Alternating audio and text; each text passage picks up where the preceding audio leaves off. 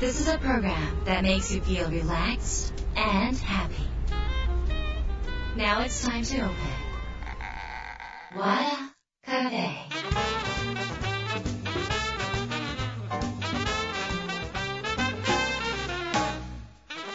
和田カフェのオーナー和田博美です やる気満々の人もちょっと明日が憂鬱な人も明日笑っていけるよ。う今夜もワクワクお届けします。改めましてこんばんは和田博美です。はい日が変わって2月4日立春になります。暦の上では今日から春ということでまだまだ寒いんですけどちょっとあのここからね着る服迷うんですよね、3月ぐらいから春の装いとかどんどん言われるからなんかこれ、真冬かなって思いながら私、春いつも何着てたんだろう去年っていつも思いますもんね。なんで、まあ、皆さんどうですかね、なんかここからまだでもまだダウンは着れますよね、ちょっとまあ住んでる場所にもよるんですけど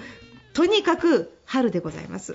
えーと、節分とかもちゃんとされた方多いのかな？私は、えーと、神田明神の、ね、節分祭におそらく昨日行ってるはずなんですけどこの収録がちょっと1月にやってるので何とも言えないんですが昨日行ってるはずです、えー、風水からは今日から新しい1年になりますから元旦とか2日に目標設定を立て損ねた方とかねそういう方はぜひ、えっと、この機にもう1回ちょっと軌道修正した目標を立ててみてもいいんではないでしょうか、えーと、年末年始に番組で紹介した気学風水鑑定家の生為先生とのトークは今ですね iTunes、ポッドキャスト iTunes、Spotify でも配信しておりますのであ今年はどういう生き方をしたらいいのか今年はどういう向き方をすればいいのかっていうアドバイスはそこに全部話してますのでぜひ参考にしてみてください。よろしくお願いします、えー、ということで今週は皆さんからいただいたメールを紹介します。和田博美の和田カフェどうぞ最後まで楽ししんでいってください。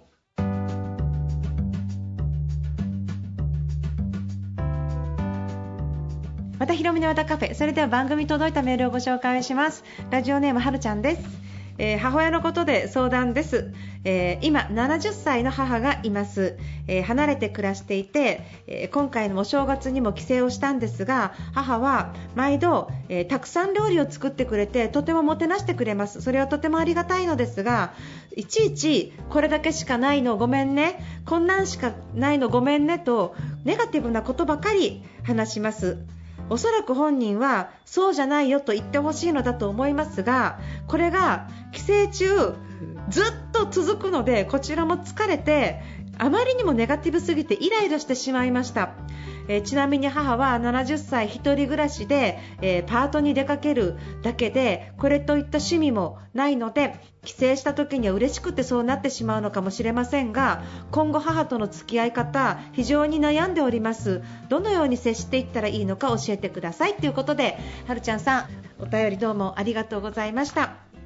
私はもう母親が早くに亡くなっちゃっているのでこういうことを言う時になんかこういない目線で言っちゃうかもあのしれないんですけどまず最初にねあの、まあ、こういう方はどうしたらいいのかって話をする時に年をとっても趣味を持ってた方がいいとかね。なんか喋り相手がいた方がいいからそういう交流会に出た方がいいとか。なんかそういう仲間を作った方がいいとか。何かハマれることがあるっていうかね。そういうことがあるっていうのはすごく大事なことだっていうことをよく言われるんですがそれってあくまでもお母さんの問題でお母さんがそうしたいとか趣味を持ちたいとかって思わなければお母さん趣味持った方がいいよ。お母さん友達作った方がいいよ。とかって言ったところでお母さん私そんなことしたくないわって言うとこれあくまでもお母さんのことになるのでやっぱりそこからは娘であっても家族であってもお母さんを変えるっていうのはちょっとできないっていうか難しいのかなって思うんですね。だから方法論としてはお母さんがそうやって気づいて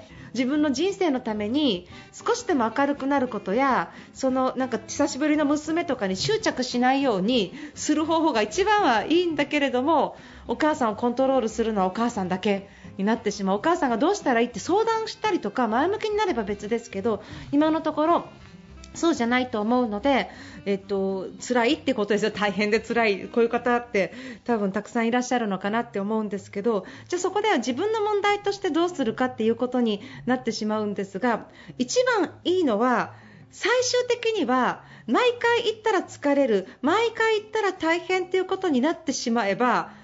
最終的にはもう会いたくないとか距離を置きたくなるっていうのが人間だと思うんですね。あ私もあのそういうことが以前おばあに対してあったことがあるんですけど結局そういうようなことをしている人っていうのは周りから人がやっぱりいなくなっちゃうと思うんですね。だから、えっと、じゃあそのために自分がじゃあでも本当の実のお母さんにそういうことするのはとても自分自身が辛いし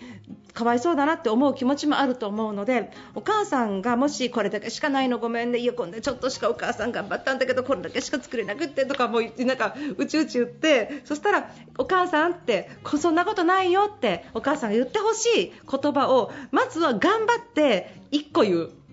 でままずは頑張って1個言うんだけどお母さんがまただけど私はこんだけしかなくてとか私こんななんかなんかいやダメだからとかって言ってまた大丈夫だよ大丈夫だよっていうのを繰り返し言うのが疲れると思うのでお母さんに私はこれ大丈夫って言ったらもう繰り返したくないんですってでももうこれを1回言ったらお母さんってこの言葉でお腹いっぱいになってほしいと。じゃないと私の方がこれ言うのに疲れてしまってお母さんと喋るのが逆にちょっと疲れちゃうんだよねってそれはお母さんがそれを、うんと、聞いてくれるとか飲んでくれるとかそれによって変わってくれるかは抜きにして私はこういう気持ちなんだっていうことは1回伝えてみるっていうことですね。それで1回伝えましたその私としてはこうしてほしいっていうのは1回はすごいねとかありがとうありがとう毎回言ってもいいけどすごいねそんなことないよそんなことないよって言うかもしれないけど2回目からは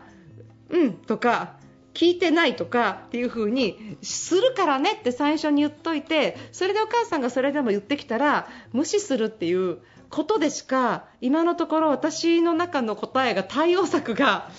あのね、あの本当は行かないとか会わないっていうのが一番正しいしそれでお母さんを変えようと思ってもそれはお母さんの問題でお母さんがそういう気持ちにならないと強制的に趣味とか見つけてきてよく、えっと、よく子供がお父さん登山でも行ったらいいと思うよとかって言ってなんか登山グッズとかお父さんにプレゼントしても全然お父さん使わなかったりとか お母さんカラオケ教室がいいよとかってチラシ持ってってもお母さん通わなかったりとかするので本人の意思ってすごく大事で。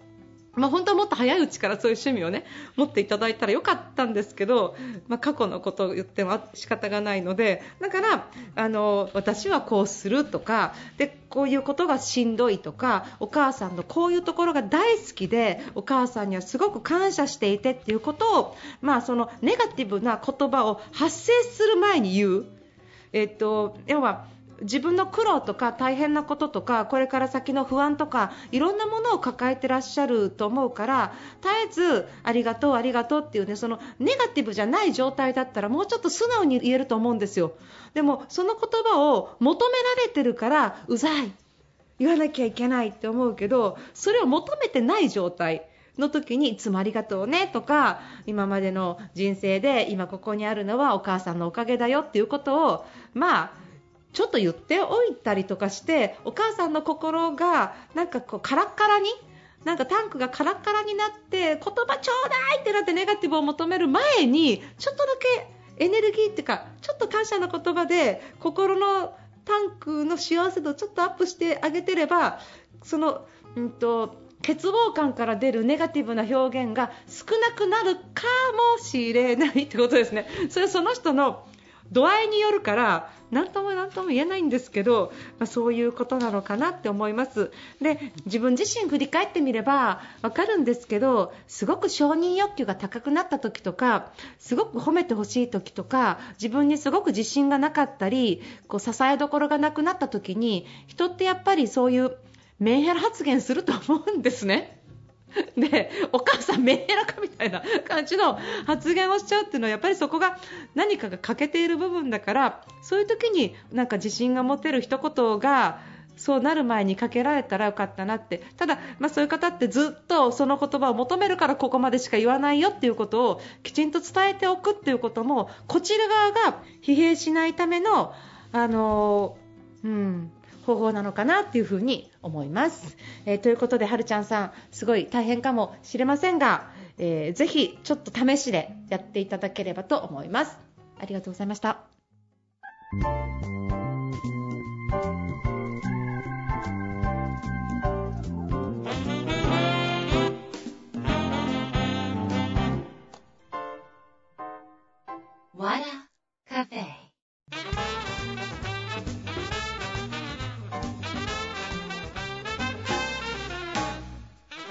和田博の和田カフェいかがでしたか？えー、とお知らせがあります。2月8日19日から京都大垣書店でトークイベント開催します。こちらオンラインも参加できます。えっと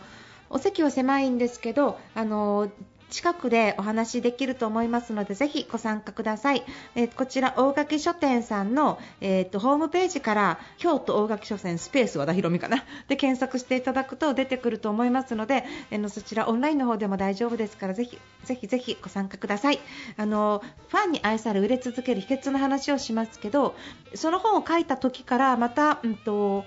物価高とかねこういう状況が来てる中で社会もいろいろ変化していますよね。でそういうことからもやっぱり人の買い方とか消費の仕方とかもまたやっぱりちょっともまた渋々になって 渋々になってるっていうかなんか変わってきてる感じもするのでさらにやっぱりそのファン作りっていうのが重要になってきてると思うんですね。まだまだ重要になってるとはいええっと、そこに、えー、なかなか行けないとかやっぱり目先のご飯がっていう気持ちがあると思うのでそういうことも含めお話ができたらなと思います。これは営業に限らずですねあの人と関わったりすることにもあの必要なことかなって思ってますのでぜひご参加いただければ嬉しいです。それから私自分の小説宝物の舞台劇をさせていただきます。私は朗読で参加します。素晴らしい役者さんをキャスティング今回できました、えー、脚本から1から演出1から、えー、みんなで舞台を作り上げていきます、えー、東京中野の桃という本当にお芝居をやる場所ですね。だからセミナーではないので私がセミナーっぽい話は一切しませんがあのお芝居という世界にもみな私お芝居が大好きなんですけどお芝居という世界にも皆さんに触れていただければいいなって思ってます。これは全く新しい私の挑戦になりますのでその挑戦をぜひ応援していただけたら嬉しいです。よろしくお願いします。3月16日から19日5公演になります。えー、ということでですね和田博美の和田カフェ今夜はこの辺りで閉店です。皆さんにとって来週も素敵な1週間になりますように。お相手は和田博美でした。